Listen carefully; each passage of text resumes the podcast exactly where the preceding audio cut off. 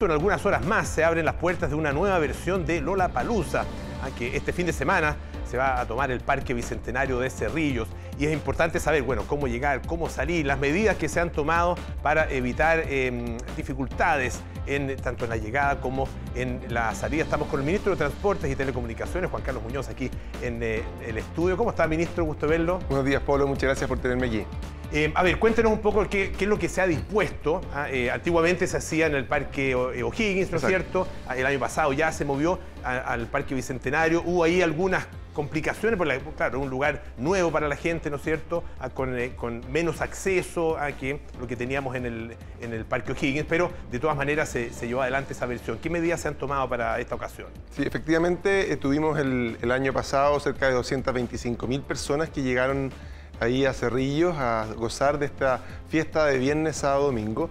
Eh, y nosotros como Ministerio de Transporte, de Transporte y Telecomunicaciones lo que nos corresponde, ¿verdad?, es poder contribuir a que el sistema de transporte público opere de la mejor forma posible y al mismo tiempo que ojalá que muchas personas se animen a usar el transporte público estos días. Y por eso hemos dispuesto varias medidas que las fuimos implementando también el sábado y domingo del año pasado. Eh, que fue primero que nada un reforzamiento del servicio. En este caso, el año pasado extendimos la operación del metro hasta las 12, este año lo vamos a hacer hasta la 1 de la mañana.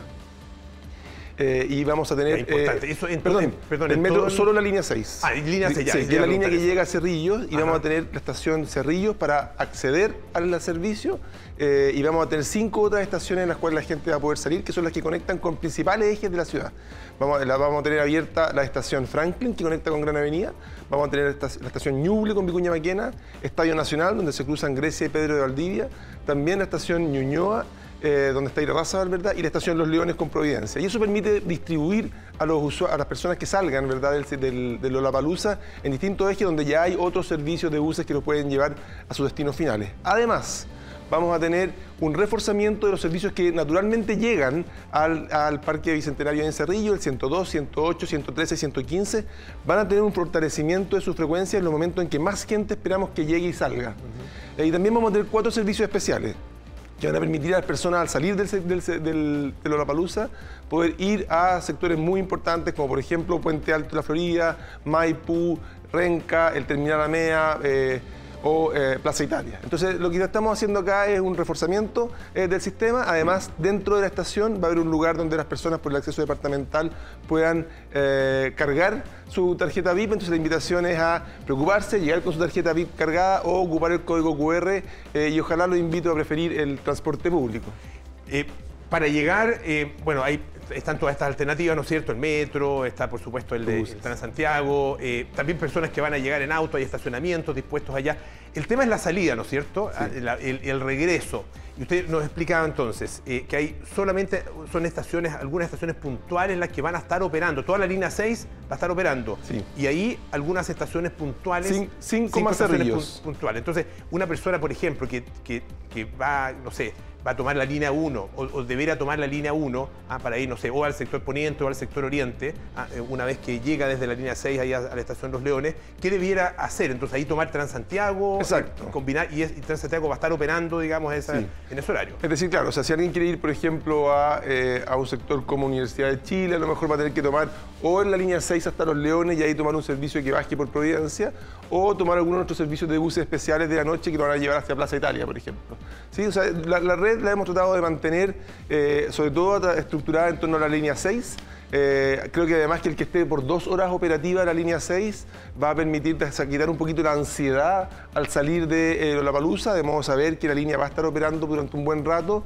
Creo que eso nos va a permitir reducir las aglomeraciones. Además, hemos agregado una serie de, que lo hicimos el año pasado, de validadores móviles adicionales a las que tiene normalmente la estación, de modo porque aquí tenemos un problema que es bien complejo, que es que va a salir mucha gente al mismo tiempo eh, y por tanto la estación, el diseño de la estación normal no está preparado para esa cantidad de personas que salen en, este, esta ocasión y por eso vamos a disponer eh, validadores adicionales para poder ir atendiendo a la gente con la mayor eh, fluidez posible. Igual le pido a la gente que entienda que este es un desafío mayor, que una sola estación reciba a tantas personas al mismo tiempo, pero vamos a estar disponibles para poder hacer nuestro mejor esfuerzo posible. Em, en otras ocasiones y también para algunos, algunos grandes eh, conciertos eh, y también salía a los estadios, por ejemplo, eh, hay taxis. Hay Uber también, Eh, y en el caso de los taxis, algunos que tienen, ponen una tarifa, tarifa fija. ¿Ah? que sé 30 mil pesos, 50 mil pesos, para llegar a cualquier parte de la ciudad. ¿Eso es legal? ¿Eso se va a fiscalizar? ¿Ah? ¿Qué, se puede decir con, respecto eh, a, ese tema? Que la verdad es que, bueno, aparece por lo menos en la, primera imagen, ¿no es cierto?, como un abuso importante. acá, tenemos dos ámbitos, ¿no es cierto? Está por un lado los taxis, eh, tres, hay taxis, hay veces hay transporte informal, eh, dentro del transporte informal están las aplicaciones que también salen a eh, ofrecer su servicio que hoy día no, no, son legales, aun cuando estamos en el proceso de, eh, incorporarlos como un, modo de transporte más legítimo, porque aprobamos la ley de empresas de aplicaciones de transporte, que está en el proceso ahora de promulgación, estamos en un proceso también de, eh, desarrollar y, escribir el reglamento está una transición, ¿no es cierto? Pero todavía, efectivamente, como dice, hay un montón de servicios que que suben sus tarifas y aquí decir que eso no corresponde, ¿no es cierto? El, servicio de taxi tiene que ceñirse a, eh, al, taxímetro, tiene que ceñirse a las condiciones que eh, son parte de, la regulación eh, que hemos definido del Ministerio, que define cuáles son las tarifas que pueden cobrar en términos de bajada de bandera, de cuánto pueden cobrar por cada 200 pesos. No hay, no hay ningún argumento para poder aprovecharse de la ocasión de que hay mucha gente saliendo al mismo tiempo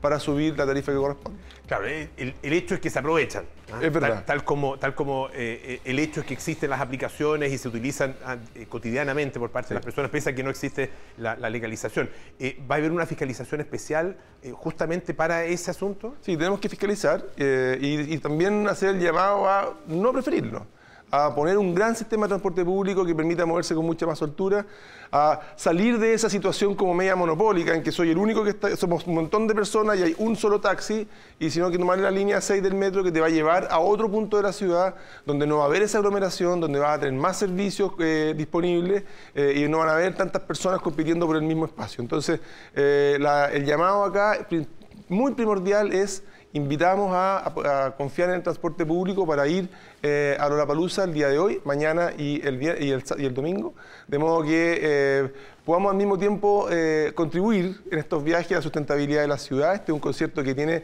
la sustentabilidad como uno de sus ejes principales.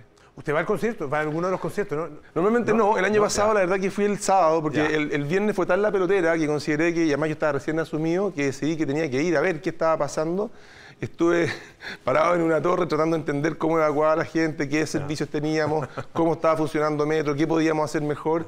Y eso me ayuda este año a poder pensar que el sistema debería funcionar mejor, producto de las, medidas que hemos tomado. La extensión horaria del Metro, el incorporar más validadores eh, móviles para que el acceso a la estación sea más fluido, la disposición de buses que nos van a permitir llegar a distintas partes de la ciudad. Yo espero que hoy día esta vez funcionemos mejor, a lo mejor el sábado, espero que no sea así, tenga que ir igual de, todas maneras a ver cómo está funcionando el sistema si, puedo ir, voy a poder ir. Perfecto. Muchísimas gracias, ministro. ¿eh? Que tenga muy buenos días. Que esté muy gracias por acompañarnos esta mañana.